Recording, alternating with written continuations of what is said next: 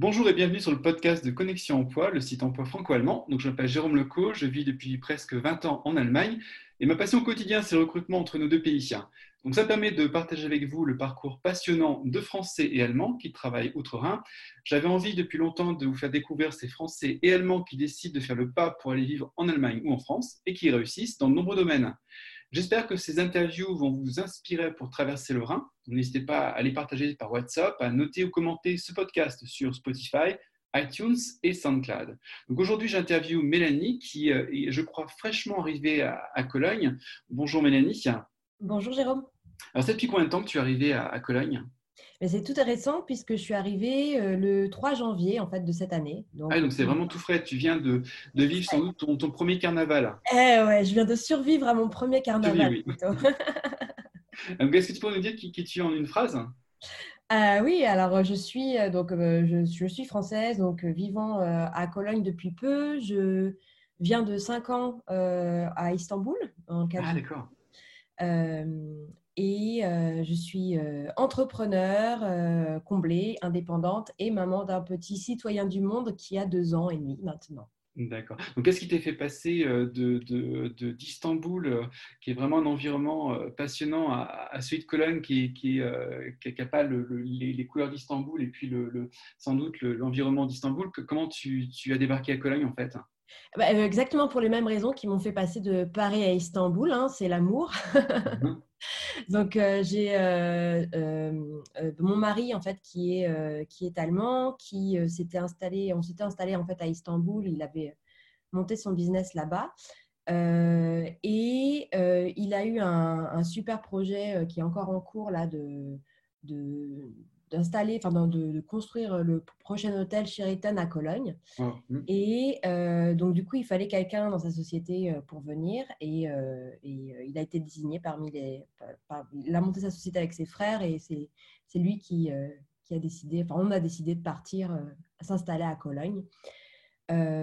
pour différentes raisons. la première, c'est que même si Istanbul, ça a été vraiment une, une super expérience de 5 ans pour nous, euh, c'est une ville qui est euh, bourrée d'énergie et de créativité. C'est ce qui m'a permis aussi de me lancer et d'avoir le courage de me lancer dans mon business, en fait. Et, mais voilà, avec, euh, quant à la naissance de mon fils, on s'est dit, voilà, qu'est-ce qu'on veut lui donner comme environnement? Est-ce qu'on veut lui donner cet environnement bouillonnant qui part dans tous les sens, sachant que, bon, on avait quand même vécu un coup d'État aussi, enfin, raté ou pas, mais voilà. Donc, nous, on avait la chance de se dire, bah, on a le choix. Donc, euh, on a décidé de, retourner un peu en Europe. On n'avait pas forcément envie de repartir vivre en France. Donc, en fait, l'Allemagne s'est un peu imposé comme le choix, euh, le meilleur choix, en fait, le, bon compromis. Et quand on a eu cette opportunité de Cologne, on s'est dit, ben, pourquoi pas, on y va. On a été un peu les yeux fermés, sans savoir trop comment était la ville, mais en se renseignant un petit peu, on s'est dit, bon, ça peut être un endroit sympa pour, euh, pour notre famille.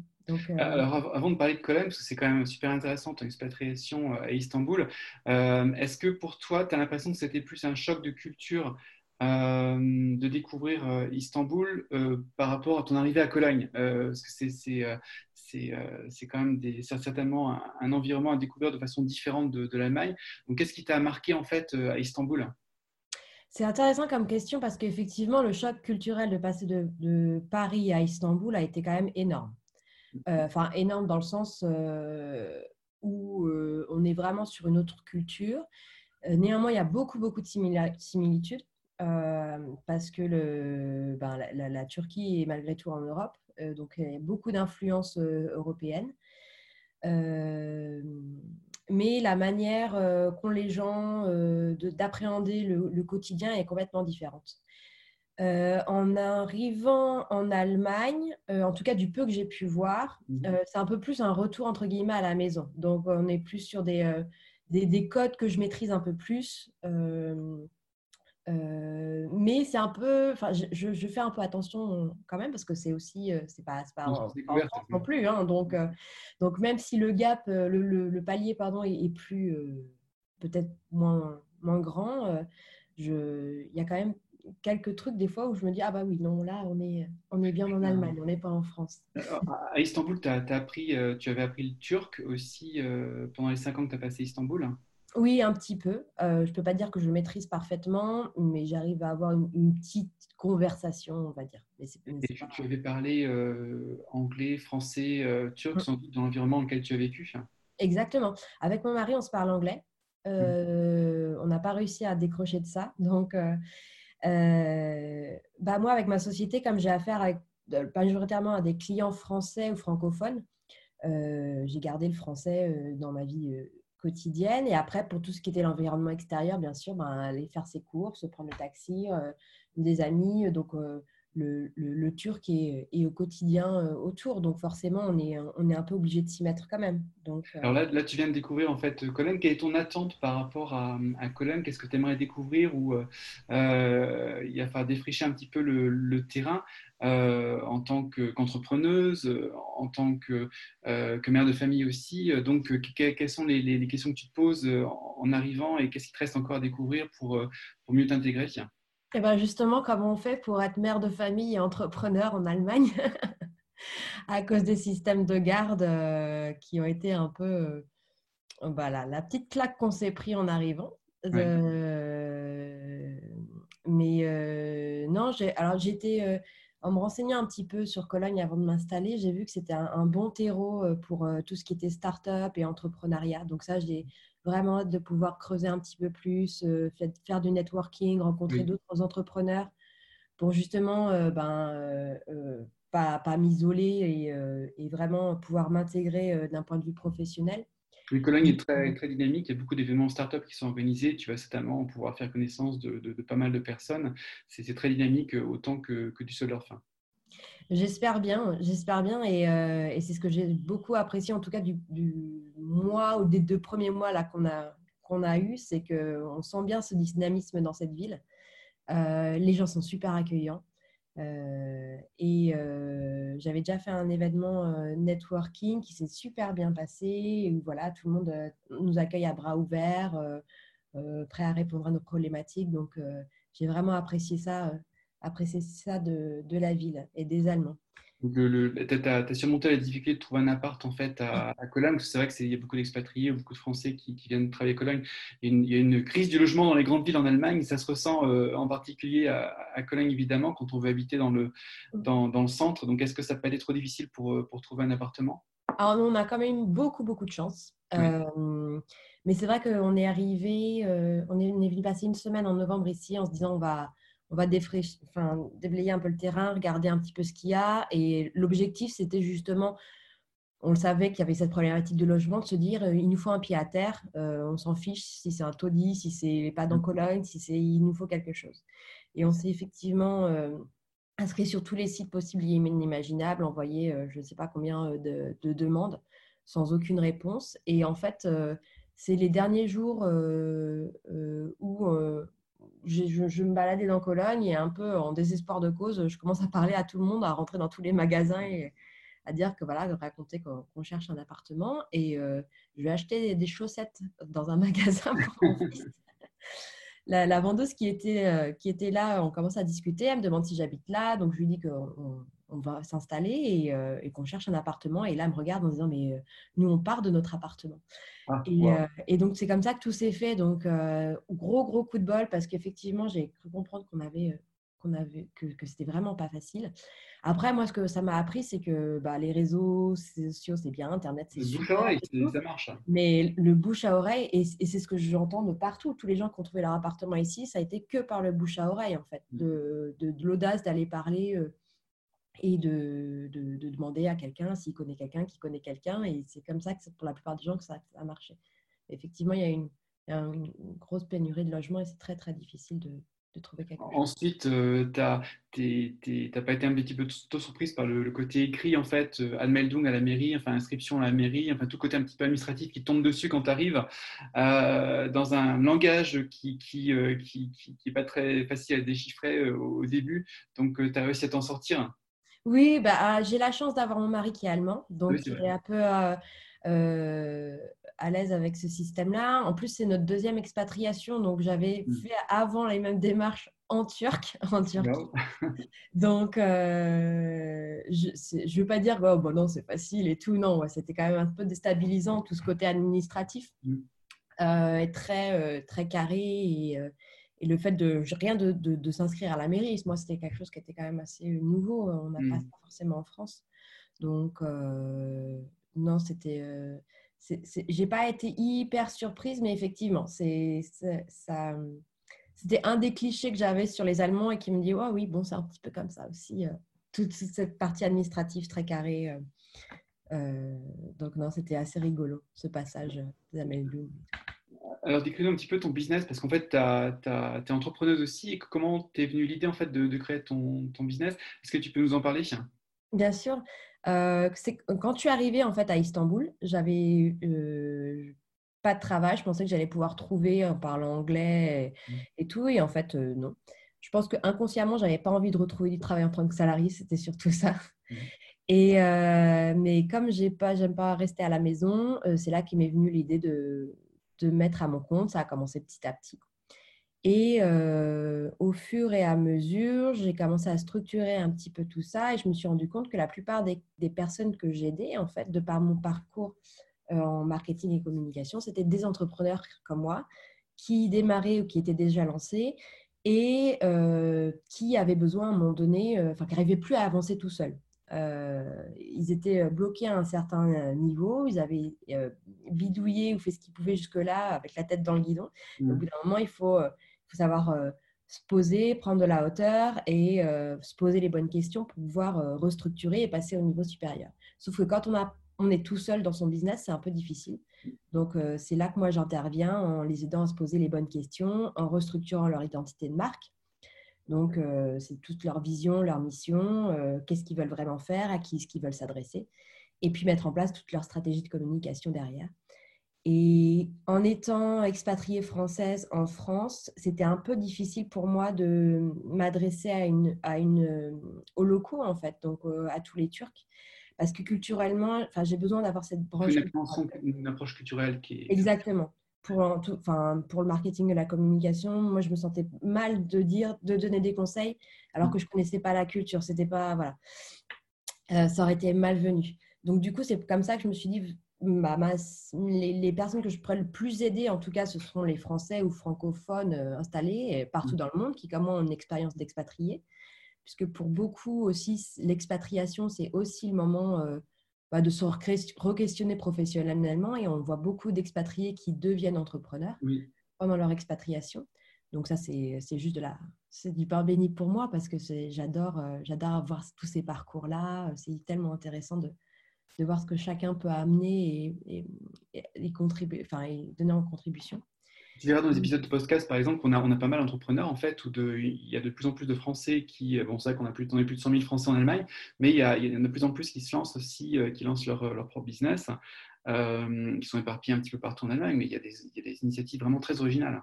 Ah oui, non, mais a des gens qui sont sur des métiers complètement différents de ce qu'ils faisaient, en fait.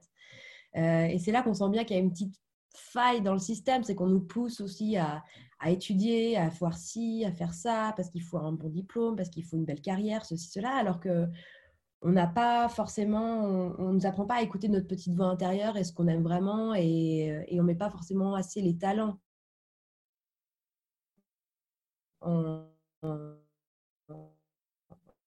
avant. Euh, différent du système, euh, je prends en tout cas que dans le système d'éducation, euh, on a une à, euh, à, éveiller voilà, les talents et les passions de, tout, des enfants d'être sur un système éducatif euh, académique. Mais c'est un système qui pousse à la spécialisation, donc euh, il se peut que les gens se révèlent un petit peu plus tard aussi, parce qu'ils sont mmh. formés très rapidement.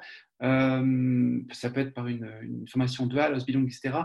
Et c'est plus tard qu'ils vont se révéler suivant leurs attentes aussi. Donc autant le système français forment, ils forment rapidement euh, à un haut niveau souvent. Mais euh, les, Français que j'ai rencontrés ici et qui sont lancés, euh, qui ont lancé leur, propre boîte, c'est souvent soit des, soit des jeunes en fait, mettons type, je sors d'école de commerce, je voudrais créer ma startup, start etc. Ils sont très jeunes. Ou alors c'est ceux qui ont vécu une, carrière pendant 10-15 ans et qui veulent vivre leurs aspirations. Hmm. à partir de, de, la quarantaine. Donc, je vois un peu ces deux, ces deux types-là. Donc, tu es vraiment au milieu des deux, donc c'est parfait pour toi. je suis dans la deuxième catégorie maintenant. Mais j'ai vécu la, première catégorie aussi. Euh, et, donc là, tu, tu, fais tes, des premiers pas, tu as ta structure qui est déjà en place. En fait, tu as, déjà de, de l'expérience donc avec des, euh, des Français que tu as, que as coachés, entre guillemets, pour, euh, connaître leur identité de marque à, distance. Comment c'est passé En fait, il y a à peu près deux ans, quand on a commencé à effleurer l'idée qu'on allait déménager, j'ai revu un peu ma stratégie pour justement créer un business qui soit 100% en ligne et que le déménagement ait le moins d'impact possible euh, mmh. sur ma société, mon business. Donc ça, c'est quelque chose qui a été plutôt réussi puisque euh, j'ai pu anticiper justement ce déménagement et, euh, et, conserver mes clients et ça n'a eu, ça a eu aucun impact sur, sur mon business. Donc j'ai aidé, je ne sais plus quelle était ta question du coup, mais... Quelles sont tes expériences avec les, clients que tu as, que as, que as, auxquels tu as eu affaire à distance dans ton business? Quel, type de, de, clientèle tu as, tu ah as... Euh, quel type de clientèle? Alors, donc, j'ai dit c'était majoritairement des Français francophones euh, qui sont basés en France ou à l'étranger. Ça, ça n'a aucune importance puisque comme je, justement je suis en ligne, euh, je, je, fais toutes mes conversations, tous les suivis, toutes les séances individuelles en ligne. après, les domaines, c'est tellement varié. Il y a de tout. Il y a, y a ouais, enfin, je pourrais même pas donner une description. Un exemple en particulier, quelque chose qui t'a marqué oui, j'ai une cliente l'an dernier euh, que je connaissais personnellement quand on arrivait en Turquie, en fait, et elle habitait à Istanbul. Et euh, elle avait commencé à se mettre à son compte, elle vendait des bijoux africains. Et euh, chez elle, donc dans son salon, auprès de ses amis et d'une petite communauté française. Et on se voyait sur des événements comme ça, mais sans vraiment prendre le temps de discuter. Mais je me disais, voilà, ça peut être quelqu'un qui peut être bien. Enfin, j'aimerais bien faire plus ample connaissance, pas forcément d'un point de vue professionnel, mais vraiment faire plus ample connaissance avec elle. On manquait toujours le coche. Et un jour, elle me contacte en disant, voilà, euh, j'ai envie d'avancer maintenant. Et euh, exactement comme je te disais avant, voilà, j'ai fait le tour de ce que je savais faire, je me suis testée. Maintenant, j'ai vraiment envie de passer au niveau supérieur. Et, euh, et j'ai besoin d'aide. Et donc, c'est comme ça qu'on a fait un accompagnement de six mois ensemble. Et que euh, pendant ces six mois, elle s'est vraiment révélée. Et ça a été euh, juste magique d'être euh, le premier témoin de ça. Mmh. Et donc de vendre des bijoux de créateurs en fait auprès d'une communauté de majoritairement de femmes expatriées. Elle en est devenue à être un peu l'ambassadrice de, de l'art contemporain africain Mmh. Euh, en France, en Turquie et partout, puisque euh, en fait, elle va proposer toutes les créations euh, d'artistes contemporains africains, que ce soit sur des, dans des expositions, mais dans des lieux aussi un peu insolites, genre sur, enfin, sur des fondations, dans des fondations, dans des festivals, dans des hôtels, dans des restaurants. donc, donc non, ça a été, on a reconstruit toute son image pour justement lui donner plus de pouvoir. Et ça, ça a été c'est ce qui te fait dire, voilà, je sais pourquoi je me lève le matin. Et euh, quand tu te poses des questions, tu te dis, voilà, c'est pour ça que j'ai créé ce business-là aussi. Pour tu aides un, des entrepreneurs à se révéler, parce que c'est vrai que mon exemple, évidemment, que j'en tête, c'est depuis 15 euh, ans que, que j'ai créé mon activité. Et euh, au, final, c'est au bout de, plusieurs années d'activité qu'on est obligé de se reposer, de se mm. reposer les bonnes questions, de voir si on est en face aussi par rapport aux besoins euh, des entreprises et puis des, des, euh, candidats, parce qu'il s'agit de candidats de, mon côté, et aussi voir l'évolution qu'on a, qu'on a, qu'on a suivi et puis essayer justement de, redéfinir un petit peu ses, propres aspirations en tant qu'entrepreneur. Donc tu, soutiens, c'est que tu, joues le rôle d'un coach en fait aussi à un niveau entrepreneur pour des gens qui, ont besoin de se ressourcer, parce que c'est vrai qu'un entrepreneur il peut être euh, au final assez seul euh, à un moment donné, euh, s'il n'a pas d'associé dans, dans, son environnement, et il faut qu'il soit capable de se poser aussi les bonnes questions. Exactement, c'est moi, elle est passée par là. Euh, j'arrive à leur montrer le chemin. Après, je leur dis pas il faut faire ci, il faut faire ça. Mais mm. c'est en ça que je me vois plus comme accompagnante que coach. Que je n'ai pas la prétention de dire que je suis coach. J'ai pas fait de, voilà, mm. j'ai pas de diplôme de coaching. C'est vraiment des, des, choses très spécifiques. Mais c'est plus, je vais être, euh, de par mon parcours, euh, ma formation en marketing et communication, et de par mon parcours euh, en tant qu'entrepreneur, je connais les pièges, je suis passée par là. Et donc, euh, bah voilà, je les aide à juste relever la tête du guidon et d'être là à côté et de leur dire voilà, est-ce que c'est vraiment ça que tu veux Ou, voilà, de, de, les faire se, se, reposer les bonnes questions. C'est vrai qu'il y a, l'aspiration euh, au début qui est très importante, la motivation, l'aspiration de, l'entrepreneur, et, ensuite euh, la vérité de, de, ses produits, de sa marque sur le, sur le marché. Euh, donc il faut, tu, ils sont comme, on est comme dans un tunnel en fait, et il faut quelqu'un qui tienne la, bougie pour, pour, pour, suivre le parcours. Et donc tu es, là pour, à un moment donné pour les aider à redéfinir cette marque. C'est exactement ça on, peut être visible et, c'est encore plus vrai maintenant qu'on est dans une ère d'Internet où euh, tout le monde peut créer un business, euh, tout le monde a quelque chose à dire. Et pour pouvoir être visible, il faut pouvoir être cohérent et performant. Et cette cohérence et cette performance, elle passe majoritairement par euh, une, identité de marque qui soit crédible et solide avec des bases, des bases très bien définies, justement, pour qui ne laissent pas de place au doute. Et, et la première chose une des premières choses qu'on fait en fait euh, et qu'on travaille avec mes clients, parce que c'est l'une des premières problématiques, problématiques pardon, majoritaires que j'ai vues, c'est de bien redéfinir leur message, c'est-à-dire qui ils sont, qu'est-ce qu'ils font et pour qui. Et ça, il y a très très peu d'entrepreneurs qui sont capables, en tout cas, euh, euh, avant un certain niveau de maturité, de, de, dire en une seule phrase, ben, qu'est-ce que tu fais? Euh, c'est vrai que tu, tu, tu, dis, tu dis deux mots importants, tu dis cohérence. Donc, c'est vrai qu'on est toujours capable de retravailler la cohérence de, de, de, la marque, de l'identité d'une marque.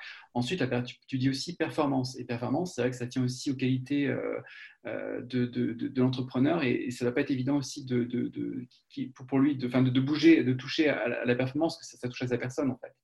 Ah bah exactement. Et, mais c'est en ça que l'accompagnement passe aussi par une phase d'introspection.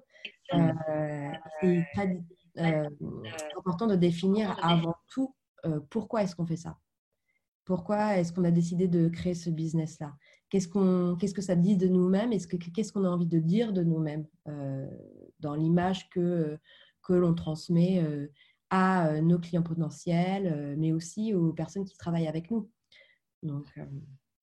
Et comme tu le disais tout à l'heure, tu, tu, tu donnais l'exemple en fait d'une cliente que tu as accompagnée pendant six mois, que tu as vu évoluer. Donc il y a vraiment différentes phases aussi euh, euh, pour, euh, pour, dans, le suivi du, client, justement pour mesurer sa performance, sa motivation, sa performance. il y a différentes étapes qui se, qui se produisent aussi. Exactement. les différentes étapes, c'est avant tout, donc, comme je disais, de, de faire un travail personnel sur pourquoi est-ce qu'on va faire ça. Ensuite, ça va être de consolider des bases euh, de son business. Donc, euh, euh, où est-ce que je veux aller Qu'est-ce que j'ai envie de dire À qui je veux m'adresser Qu'est-ce que je sais faire et qu'est-ce que je fais de mieux Et qui peut en bénéficier, en fait C'est ça, pour moi, les bases. Et après, c'est de définir, définir la, vision, donc c'est-à-dire quel est le cap, enfin, où est-ce qu'on veut aller et quel cap on doit tenir pour, pour atteindre cet objectif.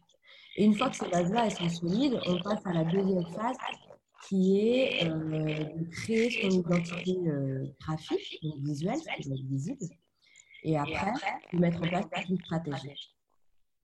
Donc là, en fait, tu, tu, te poses maintenant à, Cologne. Tu vas justement redécouvrir l'environnement entrepreneur à travers des événements de, de start-up qui, qui, existent à, à Cologne. Euh, et, donc, euh, euh, tu, es encore en contact avec des clients français pour lesquels tu, travailles et tu pourrais autant travailler pour des, clients à Cologne qu'en Allemagne en général. Oh, bah, bien, oui. Ça t'arrive de, les rencontrer? J'imagine que par exemple, si tu as des clients à Paris, tu, peux faire euh, Paris-Cologne aussi assez rapidement pour aussi te faire un point avec des, avec des clients et puis aussi les, les rencontrer, les rencontrer et faire un point de temps à autre. Euh, je n'ai pas travaillé directement avec des clients face à face. Si l'opportunité se présente, je le fais. Par exemple, quand j'étais à Istanbul et qu'il y avait des gens qui étaient à Istanbul et qui préféraient qu'on se voit en face à face, bien sûr, je le fais. Euh, après, euh, je travaille quand même majoritairement sur des séances qui sont en ligne. donc, j'ai pas, où j'ai pas force de besoin de me déplacer puisque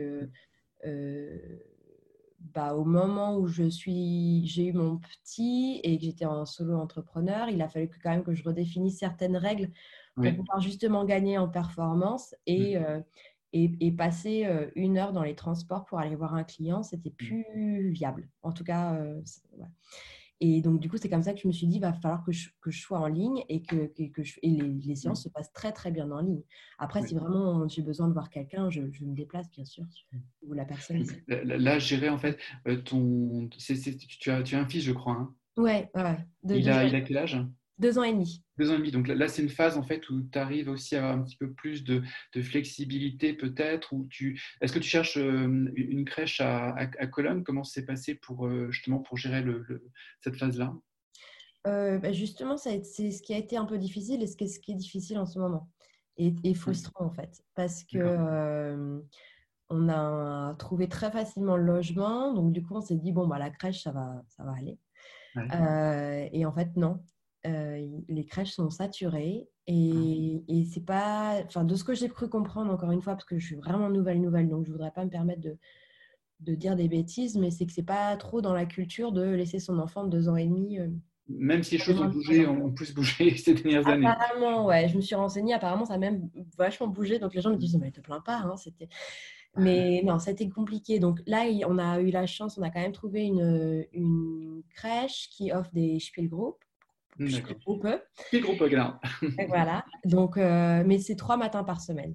Euh, et quand on a un business à plein temps, parce que mon mari est à son compte aussi. Et moi ah oui, puis il est sur un chantier, c'est ça? Donc euh, j'imagine. Bah, il est, lui, il n'est pas forcément sur le chantier, mais il travaille de la maison ou, il, va avoir, il, va avoir, des clients, il a des rendez-vous à faire. Donc donc, en fait, le, le, premier mois d'installation a été, les deux premiers mois même ont été très, très durs. Euh, on devait jongler entre notre, métier, nos mmh. impératifs professionnels et, euh, et, notre fils qui était là et qui avait aussi besoin d'attention parce que c'était un déménagement aussi pour lui, donc un peu stressant. Donc, on a trouvé cette solution euh, de Spielgruppe donc, euh, qui, qui, qui, fonctionne, mais, mais qui nous permettent de travailler à plein, enfin, pas à plein temps, quoi. Du coup, j'ai que 9 heures effectives pour travailler par semaine, ce qui est ce qui m'a obligé en fait à mettre un peu mon business en mode survie, donc à limiter mon nombre de clients pour pouvoir garder la qualité de mes accompagnements et, et ben, à juste prioriser ce qui ce qu'il y avait à faire pour pour rester à flot. Mais c'est très très frustrant parce que on n'a pas le choix en fait. Euh, et c'est ça que je reproche, c'est que le, le, apparemment, il y a un très bon système de euh, congé, congé paternité, enfin, maternité. Paternité, paternité est apparu il y a quelques années, enfin, euh, s'est amélioré, et puis le, le, congé maternité, en plus du congé maternité. Ouais, et ça, apparemment, il est pas mal. J'ai compris qu'il y avait un, qu'il pouvait y avoir un an. Mais, mais, quand on n'a pas envie de s'arrêter pendant un an, ou juste quand on ne peut pas, parce que moi, clairement, si je m'arrête pendant un an, euh, ben, je, je, mets la clé sous la porte. Il n'y euh, a, a, pas forcément d'alternative. Et, euh, C'est vrai que j'ai vu beaucoup de Françaises qui, qui, ont eu un enfant et au bout de trois mois, six mois, espéraient que, que, ça allait, tout allait se, se, débloquer assez rapidement. Et que... Mais le, le système est, allemand était un peu moins flexible par rapport à ça, c'est vrai c'est assez compliqué, ouais, euh, de, de, vouloir travailler. Je ne dis, pas que c'est. Voilà, c'est. Euh, mais, mais, moi, j'ai vraiment envie de travailler et mmh. c'est vrai qu'il n'y a, a, pas de système d'aide forcément autour. Donc, euh, d'ici six mois, effectivement, apparemment, il pourrait être pris à plein temps dans la crèche dans laquelle il est inscrit. Donc, ça, mmh. c'est bien. Mais forcément, on se pose la question, ça fait se poser la question d'un deuxième, en fait. presque. Donc, et la question d'un deuxième, je ne me l'étais jamais posée. Donc, ben, c'est peut-être une raison pourquoi la natalité allemande, bon, c'est vrai qu'elle s'est rehaussée ces dernières années, mais, mm. mais euh, pourquoi elle a subi un coup de fouet à partir des années 80 et qu'on est euh, dans, un, dans, un, environnement où, où, il y a un manque de, personnel parce qu'il les, euh, n'y a pas eu suffisamment d'enfants à partir des années 80. Ouais, ben on comprend tout à fait pourquoi les femmes choisissent de ne pas avoir d'enfants quand il n'y a pas passe. Et puis c'est presque culturel aussi. Enfin du peu de personnes que j'ai rencontrées hein, jusque-là. Mmh. Euh, je ne dis pas que toutes les Allemandes sont comme ça, hein, mais euh, euh, c'est vrai que quand j'ai dit, bah, moi, je suis retournée au travail de mon plein gré, quand mmh. mon fils avait deux mois, elle me regarde avec des yeux et... Culpabilisant. Donc, euh, non, ça c'était c'était le choc. On parlait du choc culturel euh, avant, en début. Euh, ça c'était un peu le choc culturel quand même. D'accord. Oui, c'est des choses, mais c'est des choses qui, sont, qui sont atténuées, atténuées quand même ces dernières années, parce que c'était très présent encore quand, on, quand on discute avec des, Françaises qui sont arrivées, qui ont eu leurs enfants dans les années 80-90. J'espère que ça va aller de mieux en mieux, parce que là, ça ferait le pays un pays super, avec des, des mmh. vrais droits pour les parents en termes de congés et, et une vraie opportunité pour ceux qui mmh. veulent retourner au travail, euh, voilà, d'avoir de, d'avoir des conditions euh, dans lesquelles ils peuvent, des très bonnes conditions dans lesquelles ils peuvent mettre leurs enfants et confier leurs enfants parce que ben, c'est parce qu'on veut aller au travail que ça fait de nous des mauvais parents. Au contraire, je pense que on a juste envie d'être des personnes épanouies et que quand on rentre à la maison, on soit bien pour nos enfants et, que on et, d'avoir justement des, des, alternatives pour que nos enfants puissent s'épanouir aussi à côté sans nous. Quoi. Alors là, là est-ce que tu as, posé tes cartons euh, Je ne sais pas si tu as eu le temps de fêter un petit peu le carnaval, ces cinq journées euh, folles de carnaval euh, qui sont terminées ben, ben, hier soir. est-ce que tu as eu le temps de jeter un petit peu un coup d'œil au carnaval ou... Ouais, bah, ah, on a de la chance, on est dans, dans l'Altstadt Sud. Ah d'accord, vous de, de, Donc on est, en, on est dans un des épicentres du carnaval. Donc, oui, tout à fait. Euh, euh, ma maman est gentiment venue aussi euh, passer le week-end. donc on a pu profiter samedi, samedi soir aussi un peu du carnaval et puis aller voir les défilés et tout. Mmh. donc non, on n'a pas, on pas pu fêter le carnaval comme, comme on l'aurait fait étudiant ou sans enfant. Mais en tout cas, on a bien, on a bien vu ce qui se passait, on a bien vu, on s'est bien pris au jeu aussi. Euh, tous les jours. Euh, on a participé, euh, même depuis chez nous, à toute l'animation qu'il y avait dans la rue. Mmh. Et, je remercie une amie qui m'avait prévu de, de la crémation du Nobel. Du Nobel le, le, le carnaval. Hein. Parce que hier, je, voilà, si j'avais pas su, je pense que j'aurais pensé à justement une révolution. Euh, c'est un petit peu bizarre quand même le fait qu'il brûle des, un personnage dans la rue. En, en cœur, euh, brûler le Nobel ou je sais pas, tuer le Nobel. Qu'est-ce qui se passe ici tous, les, euh, tous les, comment dire, tous les unes de, enfin tous les, comment dire, tous les, toutes les fautes qu'on a commises lors du carnaval sont, sont reportées sur le, le bonhomme carnaval. On le brûle avec, il y a aussi des chansons nostalgiques qui sont, qui sont chantées. Mais c'est un, un, très beau moment en fait qu'est la fin du carnaval. Ah oui, j'ai trouvé ça génial en tout cas et ça m'a vraiment. Euh, j'avais pas de doute sur le fait qu'on se plairait à Cologne. Euh, mm. les, les, premières fois qu'on est venu ici, on a vraiment adoré euh, cette douceur de vivre aussi, euh, la, la, gentillesse des personnes. Enfin, moi, c'est un truc qui m'a étonné aussi. C'est c'est que tout le monde te, vient te parler dans la rue, euh, te sourire. C'est l'effet carnaval, attention. non, ça c'était même avant carnaval. on, faisait, qu'on était encore en période de carnaval. Mais j'ai trouvé les gens, euh, je trouve les gens euh, d'une très grande chaleur et d'une très grande aide. Et enfin, juste, ça fait plaisir, quoi, juste dans la rue, de voir des gens qui sourient, qui vont te dire bonjour. Et, et, pendant le carnaval, voilà, je me suis dit, bon, nous, on est bien fait tard aussi. On mm. c'est bien notre ville, quoi. Donc là, là, tu vas, tu vas certainement aussi faire connaissance de, de, personnes. Tu as déjà, déjà fait certainement connaissance de quelques personnes, mais tu vas euh, certainement cette année euh, découvrir aussi un, nouvel environnement. c'est ça qui est super excitant, c'est quand on arrive dans une, dans une nouvelle ville, que ce soit un nouveau pays ou pas d'ailleurs, c'est il y a toujours eu un petit côté d'appréhension, mmh. euh, mais qui est vite dépassé par l'excitation de, voilà, de, la nouveauté et de découvrir, de se refaire à une nouvelle routine, de rencontrer des nouvelles personnes aussi. Euh, donc, euh, non, j'ai vraiment hâte de ça. Tout, tout, dépend de sa capacité à, découvrir un nouvel, un nouvel environnement, puis à se créer un nouvel environnement, de nouvelles personnes. C'est ça qui est, essentiel. Ouais, mais une fois qu'on a mis le pas dedans, en fait, ça, les premiers pas, c'est les premières secondes qui sont difficiles, je pense. Mm. De, de, sauter le pas et te dire bon, allez, il faut que je sorte, il faut que j'y aille, il faut que j'aille rencontrer des gens. Mais une fois qu'on est dedans, on prend goût et, euh, euh, et, c'est quelque chose qu'il faut faire. Et encore plus quand on est entrepreneur, je pense. Mmh, d'un point de vue personnel ou professionnel, il faut sortir pour rencontrer des gens. La plupart des gens sont assez surpris en disant Mais quand je me suis mis à mon compte, je dis, Mais tu te sens pas seul Et en fait, non, j'ai l'impression d'avoir rencontré beaucoup plus de personnes depuis que je suis euh, entrepreneur qu'en étant salarié. Au final, on rencontre que ou nos clients ou euh, nos collègues. Euh, il faut être par nature extroverti, sinon, euh, sinon c'est pas gagné. oui, non, bien sûr. Je, je, mais je pense que si il y a aussi d'autres solutions maintenant pour, pour rencontrer des gens facilement de par Internet quand on n'est pas on n'est pas à l'aise avec le fait de sortir, d'aller rencontrer des gens physiquement on peut toujours, il y, a, plein de groupes, il y a un groupe qui est super, euh, euh, les Français de Cologne. Euh, c'est vraiment un groupe hyper dynamique. J'ai eu mm. plein, plein de réponses à mes questions et les gens sont hyper mm. bienveillants. donc voilà, il y a aussi d'autres alternatives qui sont proposées pour pouvoir s'intégrer plus facilement. À Cologne, il y, a, un certain nombre d'associations qui existantes aussi. Il y a différents groupes de rencontres franco-allemandes, allemandes. Puis certainement aussi, euh, si tu défriches un petit peu l'environnement de, des rencontres de start-up, tu vas aussi découvrir des gens passionnants.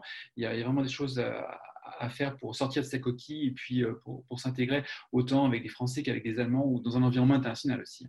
Oui, mais je pense que voilà, on est, on est tombé dans la bonne ville aussi. Euh, et voilà. Et puis j'ai hâte aussi de découvrir le reste de l'Allemagne que je ne connais pas. Mm non plus énormément. Donc, j'ai vu un petit peu Berlin. Euh. L'Allemagne bouge. Bon, on pourra mm. quand même évoquer Düsseldorf aussi, qui est une très belle vie internationale. Il y a bien sûr Berlin, Hambourg, Stuttgart, Francfort, Munich. Enfin, pour, euh, il y a vraiment un environnement aussi euh, urbain très, très dynamique. Mm. Très bien, je te remercie Mélanie pour, pour ce retour de, de, tes débuts en fait à Cologne. On en reparlera certainement d'ici d'ici un an où tu auras certainement réaliser d'autres étapes et, euh, tu pourras nous faire part de, tes découvertes à Cologne. Donc, je te remercie pour ton, ton expérience. C'est moi qui te remercie, Jérôme, pour, euh, pour ce temps et pour ton invitation et sur, je cette très belle plateforme. Je te remercie et je vous souhaite une bonne écoute à tous.